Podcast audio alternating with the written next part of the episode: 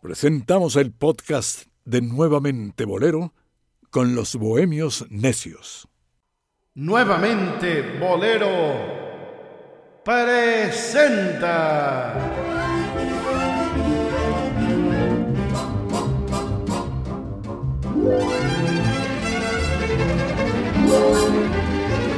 A los Bohemios Necios.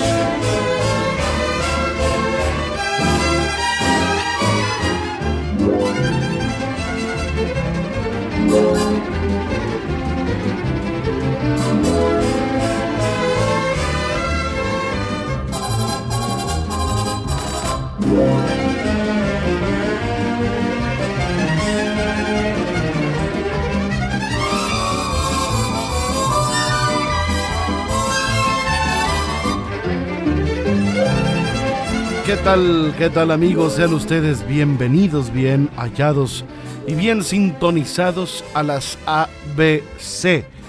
24 emisoras afiliadas al grupo radiofónico de la Organización Editorial Mexicana.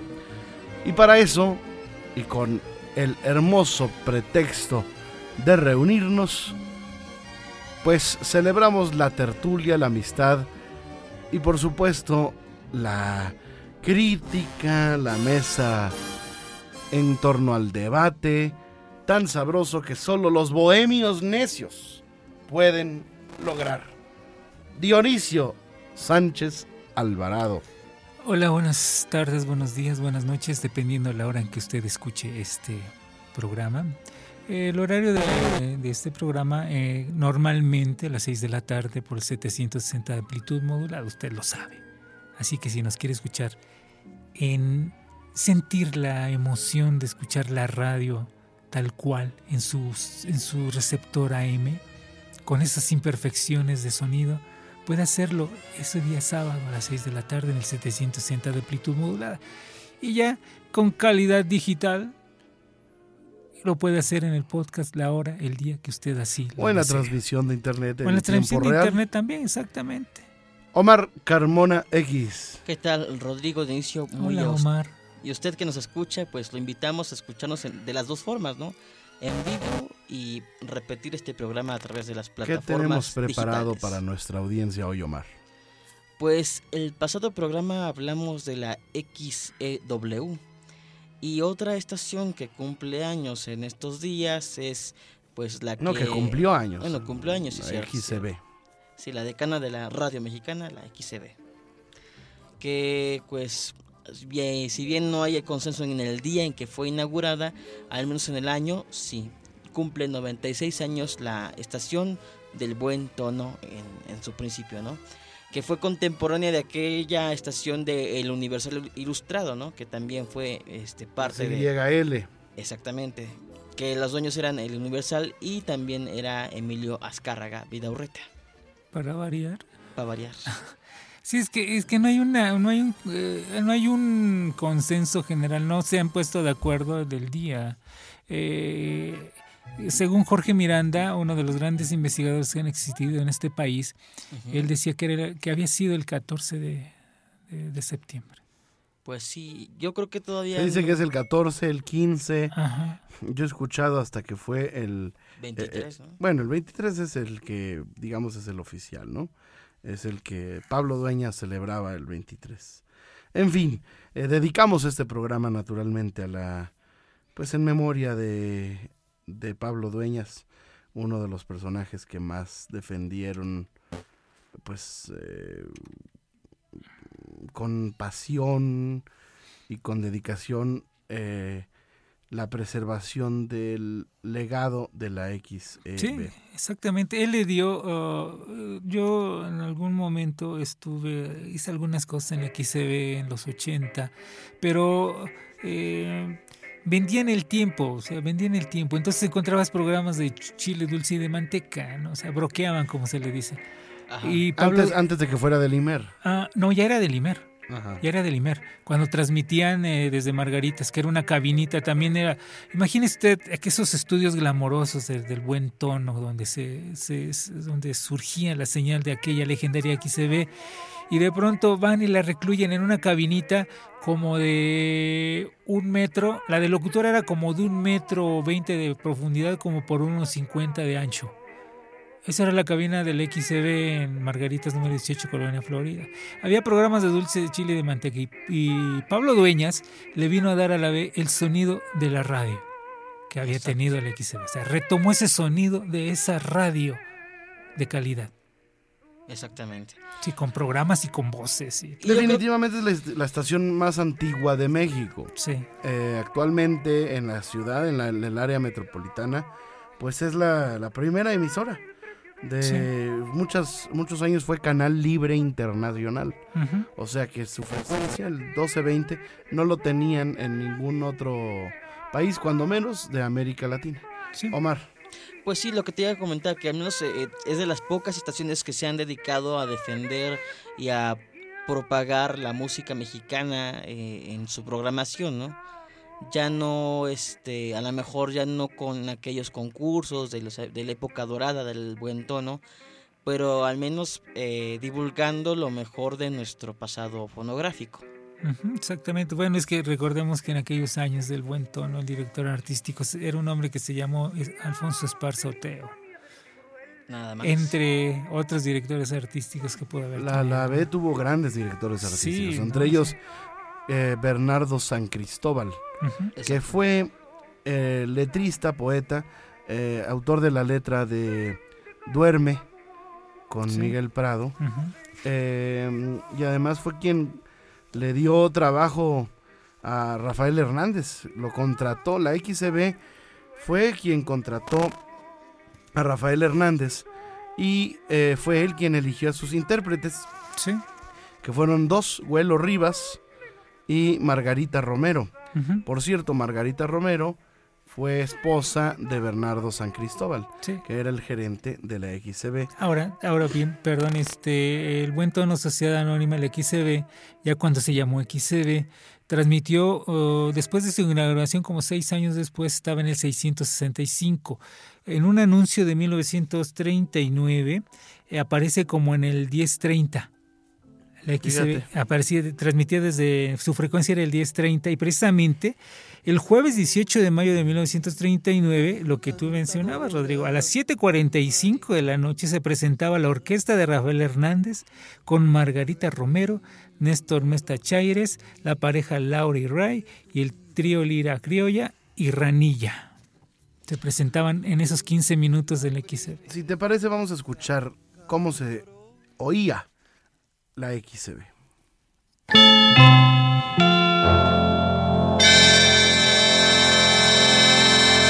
XEB, la estación del buen tono, Sociedad Anónima. Corría el año de 1923, cuando nació la radiodifusora CYB, ubicada en las calles del Buen Tono número 6. Esta estación surgió en el mismo sitio en el que una importante compañía cigarrera tenía establecida su fábrica. Para 1929, el Buen Tono cambió sus siglas a XCB, operando en la frecuencia de 665 kilociclos. Puede decirse con certeza que la época esplendorosa de la B comprende dos décadas, la de los años 30 y la de los 40. Esta es otra especialidad XEB XEB y XEBT emisoras de América desde la capital mexicana. Una nueva forma de entretenimiento por radio que presenta XEB, la B Grande de México desde la capital para todo el país. Es la música más bonita del cuadrante. Es XEB. La B Grande de México.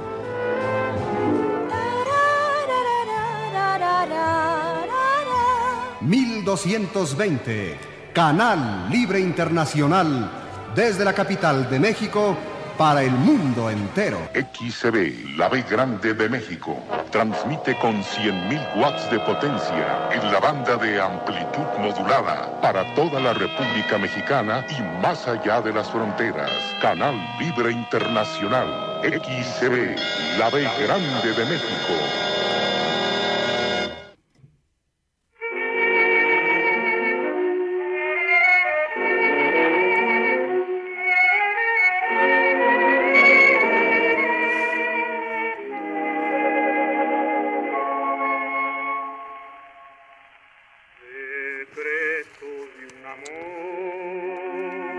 ¿Qué estamos escuchando?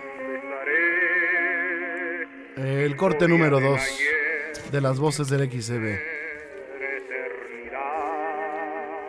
Querido Dionisio Omar. Íntimo secreto, un vals de Alfonso Esparzoteo en la voz de Tomás Morato y la orquesta de Guillermo Posadas. A ver, estamos hablando de los inicios de la B, que son los años 30 y los años eh, 40, ¿verdad? Porque los años primeros es difícil que haya grabaciones de los años 20, pero si hay del... del eh, no sé cuál sea la, la, la grabación más antigua, la cual se tenga documentada de la señal de la XCB. Sin embargo, pues fue la auténtica pionera de la radiodifusión nacional y dejó escuela para otras frecuencias y pues está muy pronto a celebrarse en, mil, en, el 2023 los 100 años de esta emisora. Eh, esto del canal libre internacional era muy interesante porque era una, una frecuencia que se le asignaba específicamente a una emisora ya que no podía haber otra estación ni en México ni en otro país que transmitiera en esa misma frecuencia, uh -huh. digamos en los 1220 kilociclos. Sí. Por eso en las noches se escuchaba muy bien en lugares tan distantes como Centro o Sudamérica. Uh -huh. O sea, sí, era claro. una onda corta prácticamente porque no tenía interferencias en esa frecuencia. Y naturalmente, pues ese, ese sonido de esas campanas eh, con, con, esa orquesta, pues son sonidos que están guardados en la memoria de muchos, en la infancia de muchísimas personas, eh, en el andar cotidiano, a través de la sintonía de la, de la XCB, que tuvo grandes programas, eh, como la famosa Serenata. XCB, uh -huh. eh, que, donde se oían grillitos, no sé si te acuerdes. Uh -huh, sí. eh, y bueno, pues en los tiempos recientes, Jesús Flores y Escalante y Pablo Dueñas trajeron a la vida nuevamente las primeras voces de la XCB, que tenía su elenco eh, exclusivo, ¿verdad? Entre ellos el gran tenor Vicente Bergman. Eh, Tú tienes para ahí algunas voces, querido Dionisio. Eh, bueno, realmente lo que, lo que estás mencionando, tengo yo programaciones. Estaba revisando ahorita precisamente lo que tú este, lo que estás mencionando.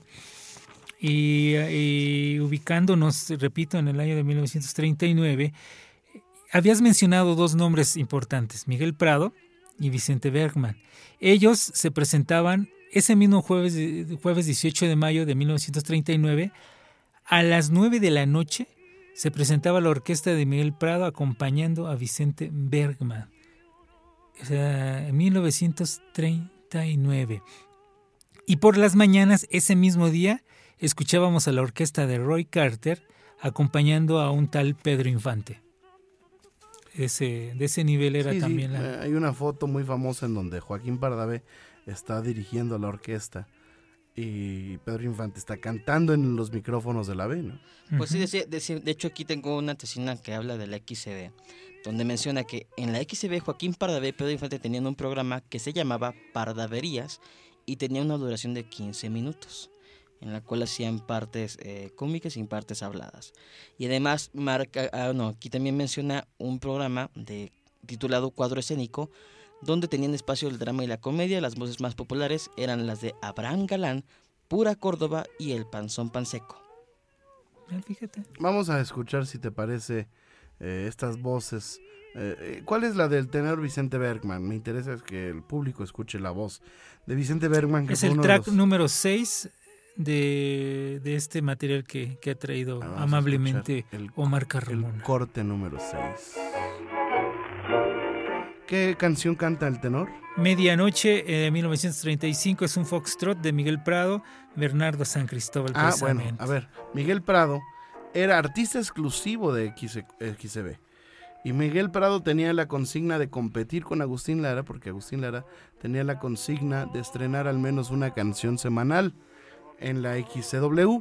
Entonces en la B le pusieron de competencia a Miguel Prado autor de bonitas canciones como Nieve, uh -huh. eh, Me dices que te vas, eh, Duerme, uh ofrenda.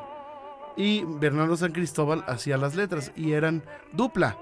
Eran algo así como Jesús Flores y Pablo Dueñas. Nada más que uno era músico, que era Miguel Prado. Prado. Y Bernardo, que era poeta. Sí.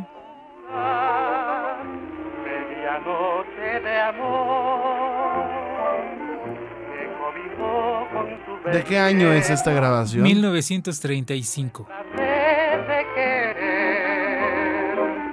y de olvidar nuestra tristeza, medianoche de amor, manto de besos y ternura, que un lucero encendió para embrujar nuestra aventura.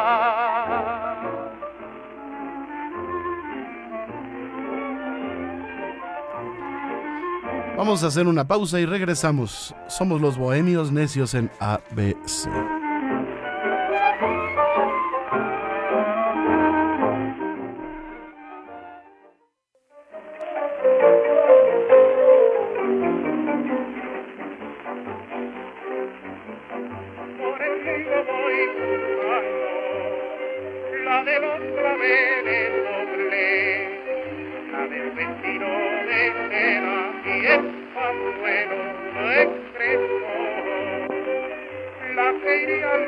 Estamos de vuelta aquí con los bohemios necios. ¿Qué escuchamos, Omar? Escuchamos el. Dionisio. Eh, sí, claro que sí, es el tema de Morena de 1934. Es un paso doble de Jorge de Moral con Néstor Mesta Néstor Mesta Chaires. y la orquesta, Orquesta de Alfonso Esparza Oteo, que como habíamos comentado fue director de... Chaires viene de Chairo. Yo No, creo que no, no, sí. no creo. Se adelantó al, en su tiempo, adelantado a su tiempo. No, déjale eso. En la, XCB, en la XCB había un trío bohemio. El, el gran trío bohemio y sus guitarras se presentaban allá por 1945. eh, a las 10.45 de la noche, el gran trío bohemio. Quise, hace poco en Facebook le publiqué una grabación del trío bohemio, pero fíjate, yo no sabía que era de la B. Fíjate. Ahí está. No, no. no. ¿Qué cosas pasan? Cada cosa que pasa en este, en este programa nos vamos sorprendiendo y vamos encontrando cada cosa que en verdad es fabuloso. Y son, son de las grandes voces, lo que decía Rodrigo. O sea, había, es que en, las, en, en una época, en aquellos años, este, que, que realmente se encontraba uno con la preparación musical en las escuelas. Este, entonces, realmente para, para nosotros, todavía en, ¿qué? en los 60, los 70, eh, nos, nos enseñaban este, música en la escuela. Era parte de la, de la cátedra. Entonces, eh, obviamente, había estudios, había conocimientos, había todo esto dentro de preparación musical en, en- en México. Eh, realmente para, para, para el mexicano el, el- el conocimiento, el contacto con la música era, era en la escuela también. Era esencial porque también era parte de tener esa cultura general que, que compartía México en aquel entonces. Y yo creo que lo que más se admira era la solemnidad y la excelencia a la hora de producir eh, programas de radio y a la hora de incluso invocar a aumentar esta, mm, esta gama de artistas que iban surgiendo en la XCB. La XCB fue un semillero de muchísimos artistas y muchos compositores. Algunos, eh, como el caso de Jaime Noya Reyes, no trascendieron tanto a nuestros tiempos, aunque en el momento en que estuvo en, el, en la XCB eh, fue uno de los grandes cancioneros y su retrato se veía en todas partes, ¿no? Pero recién me enteré que a este gran eh, cantante también se le daba la escultura y hace uno- un par de años allá en su tierra le dieron un reconocimiento por este su obra plástica. Sí. Entonces así así sucedía, ¿no? A veces este de tanta tanta gente que salía a la radio, eh, sobre todo estas, can- esta can- estas cancioneras, ¿no? Que de repente escuchábamos a Lupita Aldaya, este, un sinfín de mujeres que tenían ese sueño de ser cancioneras, intérpretes de Sí. los grandes compositores, pues llegaban a tener su época, pero desafortunadamente yo creo que al enquistarse en la radio o por, no sé, no sé, alguna, eh, no sé, algunas cosas raras que pasan, eh, no trascendieron ya después eh, de los años y es difícil encontrar información acerca de ellas y mucho más difícil es, escu- es, eh, encontrar grabaciones de aquellos éxitos que en su momento sí fueron muy populares. Sí, ahora, eh, este texto es maravilloso, repito, Jorge Miranda ha sido uno de los grandes, grandes investigadores, gente que documentó, pero perfectamente, era uno- para mí el mejor que ha existido, lamentablemente murió ya hace muchos años, muy joven, y él escribió esto, escribieron esto en estos discos que son hermosos. El vuelo del cucú. En la creación de lo que sería XCB la B Grande de México intervinieron la experiencia técnica del ingeniero José de la Herrán y un consejo de Raúl Azcárraga. El primero ya había echado a andar la primera estación consecuencia y continuidad en nuestro país, la JH en 1922. El segundo recomendó al gerente de la compañía cigarrera, el buen tono José J. Reynoso, utilizase la radiotelefonía para la divulgación de sus productos. La sugerencia incluía la posibilidad de un trueque, un determinado número de cajetillas vacías de cigarros del número 12 a cambio de un aparato receptor, que entonces costaba entre 25 y 100 pesos. Tal intercambio que convertía fumadores de, pitillos en radioescuchas permitió el crecimiento de la CYB. Nos saltamos un, un poco este texto y nos vamos en una parte donde dice, en un principio, antenas, plantas transmisoras y estudio se ubicaron dentro de la misma cigarrera, en la calle de Buen Tono número 6. Luego se pasaron a un, a un edificio de enfrente y más tarde se inauguró su teatro estudio en Avenida Madero número 20 un local encortinado semejante a las típicas carpas que por los años 30 llevaban económico regocijo a los barrios de la capital. XCB, estación radiodifusora comercial de El Buen Tono Sociedad Anónima, Teatro Estudio, calle Buen Tono número 6, México, Distrito Federal. Transmite desde el 1030 kilociclos en la banda de 291 metros. Director artístico Alfonso Esparzoteo. Los teléfonos Ericsson 3 1860 y México L 8413. Era la forma que usted se podía comunicar a la XEB del buen tono número 6, que ahora es lamentable eso. ah, Algún día o en un momento dado vamos a dedicar un programa también a esos espacios, no nada más los espacios arquitectónicos, las calles en el abandono total. Eh, la calle ahí, la parte del buen tono y eso, eh, no sé, pasé hace poco, pero yo recuerdo, mis recuerdos de los 80, de los 90, caminar hacia el XCW, un ayuntamiento, era pasar también por donde estuvo la, la XCB, una calle solitaria, Es que sucia. estaban eh, esquina con esquina. Es, esa, es que esa calle Sí. de ayuntamiento y lo que es. es eh, creo que es Ernesto Puyibet. Sí, sí, sí. exacto. Eh, y pues el buen tono, que es peatonal. La esquina del buen tono. Sí, Es la esquina de la radio nacional. Ahí está la W y la B. sí. Y eso podría, pudiera ser un circuito cultural, inversión privada a más no poder, como un complejo turístico, Exacto, cultural sí. De la radio. ¿no? Habría que rescatar eh, donde está el eh, espacio, el, es- el espacio debe de Hacer un rescatarse. esfuerzo por mm, valorizar Es esa que ahí historia. era la fábrica del en- buen en tono. La buen tono, sí. Y era lamentable en los... en esquina con la con la iglesia de que es la, la- la- ahorita te digo cómo se llama es la Santa no sé qué la Guadalupe, Virgen ¿no? De eh, Guadalupe, eso. creo, sí, sí. es un templo Sí, sí. Este, que, que ahí a la vuelta, yo recuerdo los 80, o sea, mi recuerdo de- en esos años de esa, de esa zona, últimamente se, se había remodelado un poco más, pero en los 80 y parte de los 90, cualquier cantidad de contenedores llenos de vísceras de pollo y pollo, o sea, porque ves que toda esa, esa parte de ahí venden pollo. Vendían sea, Sí, sí. sucia, ah, Caldos, caldos de este, gallina y así. y todo, todo eso, o sea, realmente, y aparte, o sea, también me, te- me expendían pollo por mayoreo, ¿no? O sea, sí pero había, billares siempre hubo sí, sí, billares sí, ahí sí, sí. este la Nuestra Señora de Guadalupe Nuestra se Señora de llama Guadalupe, sí. eh, que es la conocida como la iglesia del buen tono del buen tono. en el barrio de San Juan ¿verdad? Y además, querido Dionisio, eh, pues déjame decirte que vamos a, a escuchar más de estas voces de los primeros artistas eh, como Alfonso Brus- Bruschetta, como que era hermano de Angelina Brusqueta, que fue la, una de las musas de Agustín Lara. En fin, vamos a escuchar más de... Fíjate, el track número 13, perdón, es muy importante porque también dentro de las programaciones que traemos escritas de periódicos de la época, eh, anunciaban... Mamseli. Eh, exactamente, eh, Raquel Moreno, en este caso con guitarras, y ahorita les leo este les leo este la programación que cómo la presentaban a ella. Vamos en una pausa y regresamos. Ok, de acuerdo. los maizanes. El rosal ya floreció.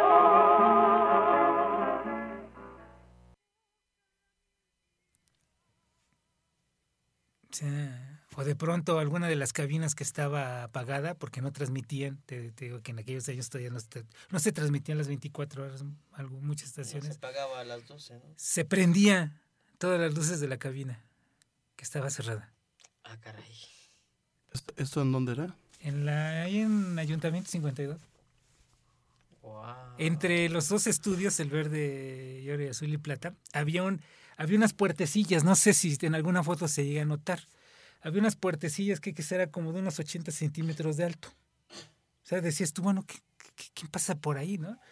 Ancho normal, pero una puertecita así pequeña. No del tamaño de- normal, una puertecilla. Entonces yo decía, ¿qué hay ahí? Hasta que un día me, vente por acá, teníamos que pasar a otros lugares ahí dentro de la W. Era como unos pasajes secretos muy angosto que pasaba entre los estudios, entre las cabinas de, de los, de los este, operadores y eso. Pasabas y podías ir a otra área, precisamente del verde, oro, azul y plata. Podías, a- podías este, andar en... Y de- ir de un estudio a otro, de un área a otro dentro de lo que era pasadizo secreto. como pasadizo secreto. Wow. Ajá. Sí, sí, angosto y se veía hasta más antiguo, se veía que los propios estudios, o sea, claro, de la misma época, pero como que ahí permanecía los colores o el, ambiente real de cómo era, como fue siempre.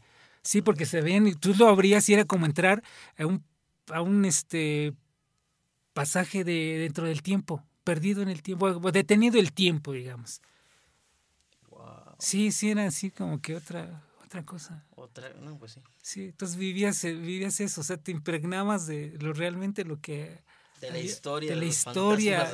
de la sí, sí, sí, sí. Dentro de la parte moderna, que digamos parte moderna, se conservaba eso muy antiguo. ¿Quién sabe? ¿Quién sabe qué quedará de eso ahora? ¿Quién sabe, eh? la verdad? Porque hasta las puertas, era una cosa bella, o sea, o sea, ver el, el estudio que estaba enfrente donde tenía un ojo como de esos que le llaman ojo de buey. Ajá. Te asomabas y ahí estaba Mario Ruiz Armengol con el piano. Wow. Le decías, no manches, ahí está Mario Ruiz Armengol. ca-". No, no, no, no. A ver, mi querido Dionisio, vamos. Sí. Allí te hallé más Dionisio Sánchez Alvarado, ¿por qué querías que escucháramos a Raquel Moreno? Ah, bueno, porque dentro de estas programaciones que hemos conseguido de la XCB, precisamente eh, nos la presentaban. Después de este brevario del terror. Sí, no, es que hay muchas historias. Bueno, eh, el XCB ahí en 1930 1939, en mayo del 39, Raquel Moreno se presentaba con el conjunto español a eso de las 10 de la noche con 15 minutos. Si nos damos cuenta, eran los programas de 15 minutos que tanto, que tanto se mencionan en la historia de la radio. Y que, fíjate que Milenio, cuando entró Milenio Televisión, con sus programas de formatos de 15 minutos, Ajá. ¿no? El asalto a la razón, este, eh, el programa de Carlos Puch en 15, en fin. eh, nos sorprendíamos y, ¡ay, qué buena idea!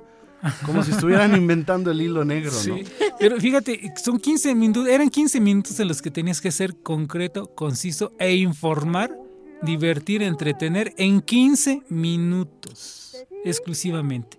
Hay veces que yo escucho programas de radio, eh, no sé, escuchas Radio Disney, que yo pensaba que en Radio Disney, los locutores pues era mínimo la voz del pato Do- Donald, ¿no? O sea, ahí este no, o sea, escuchas a los locutores y se, se- se llevan 10 minutos diciendo nada, ¿no? O sea, y aquí eran señores que a los que les daban 15 minutos para transmitir un mensaje. ¿O no, te, no te tocado que están en plena canción y luego se escucha la voz del locutor cantando, pero mal, mal, mal, mal, mal.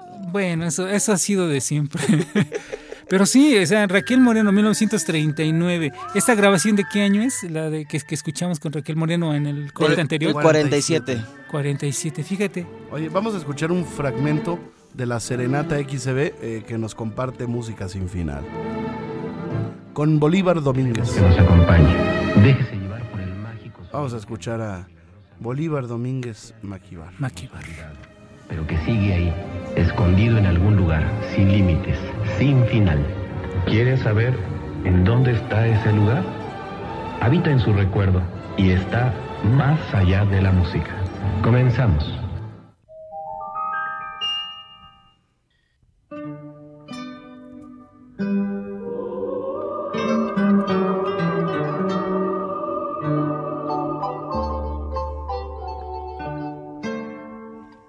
Allá por 1967 eh, yo era el suplente de José Víctor Rodríguez, que era el titular del programa Serenata XB.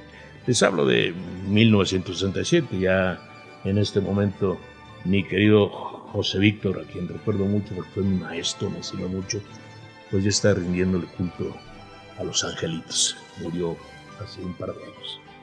Pero me llamaban para que yo pasara el programa de Serenata XCB en aquella época, el señor Ruano y este, Lalo Linares, que era el director artístico de XCB, también en paz descanse, y más o menos iba así. Buenas noches, mi amor. Me despido de ti.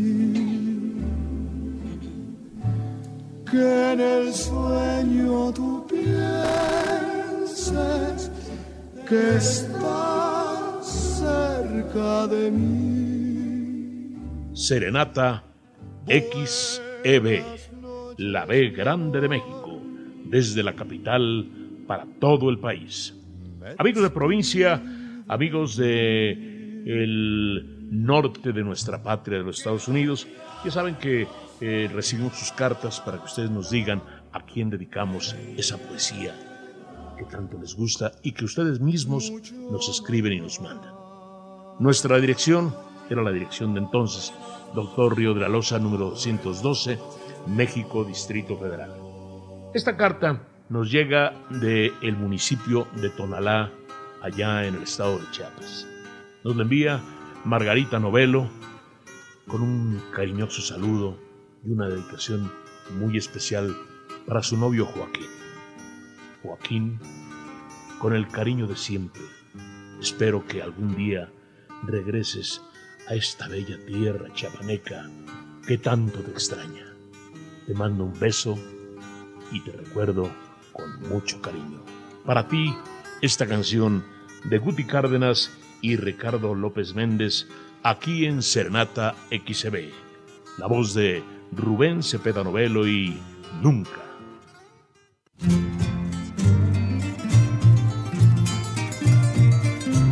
Bueno, ahí está el testimonio de Bolívar Domínguez. Sí, y un programa legendario de, de, del XCB. Recordaba yo este, el que fue mi maestro operando este, la cuestión técnica de la radio, Gerardo Garcés, su papá, don José, don Pepe Garcés. Esto fue, también fue muchísimos años este, conductor en la B y también tuvo a su cargo un, buen rato este tipo de programas como La Serenata eh, de la B y, y, se llegó a grabar. Era muy conocido don Pepe Garcés en la XCB de los locutores legendarios. Era la voz morena de la radio, así le decían. Hasta bonitos eran los los motes que le daban que, que, que, les daban, ¿no? De acuerdo a la personalidad, a la, a la voz, a todo, ¿no? Ahora ya, este, ¿cómo se llaman los hijos de la mañana, el pollo. Los bohemios necios, o sea, ¿qué es eso? ¿Qué es eso? La corneta, ¿no? La corneta. Oye, vamos a escuchar si te parece, Dionisio. Omar. Claro que sí. Eh, Bolívar Domínguez refiere a José Víctor Rodríguez. José Víctor Rodríguez fue la voz institucional de la B, pues eh, muchos años. Vamos a escuchar, si les parece, esa identificación, ¿sí? Claro que sí. Vamos a escucharla. 220 XCB, la B grande de México, transmite con... Ah, no, este, este no, este es Zacarías. Este es el señor Zacarías, vamos a escucharlo. 220 XCB, la B grande de México. Bueno, ese, esa es la voz de, de, de ay, Alfo, ¿cómo era? Zacarías. Manuel Zacarías. La grande de México transmite con 100.000 watts de potencia en la banda de amplitud modulada para toda la República Mexicana y más allá de las fronteras. Canal Libre Internacional, XCB, la B grande de México. Vamos a escuchar otra. Aquí producimos programas. Esta era la más reciente. Radio Pública con 100.000 watts de potencia. XEB. Este fue el podcast de Nuevamente Bolero con los Bohemios Necios.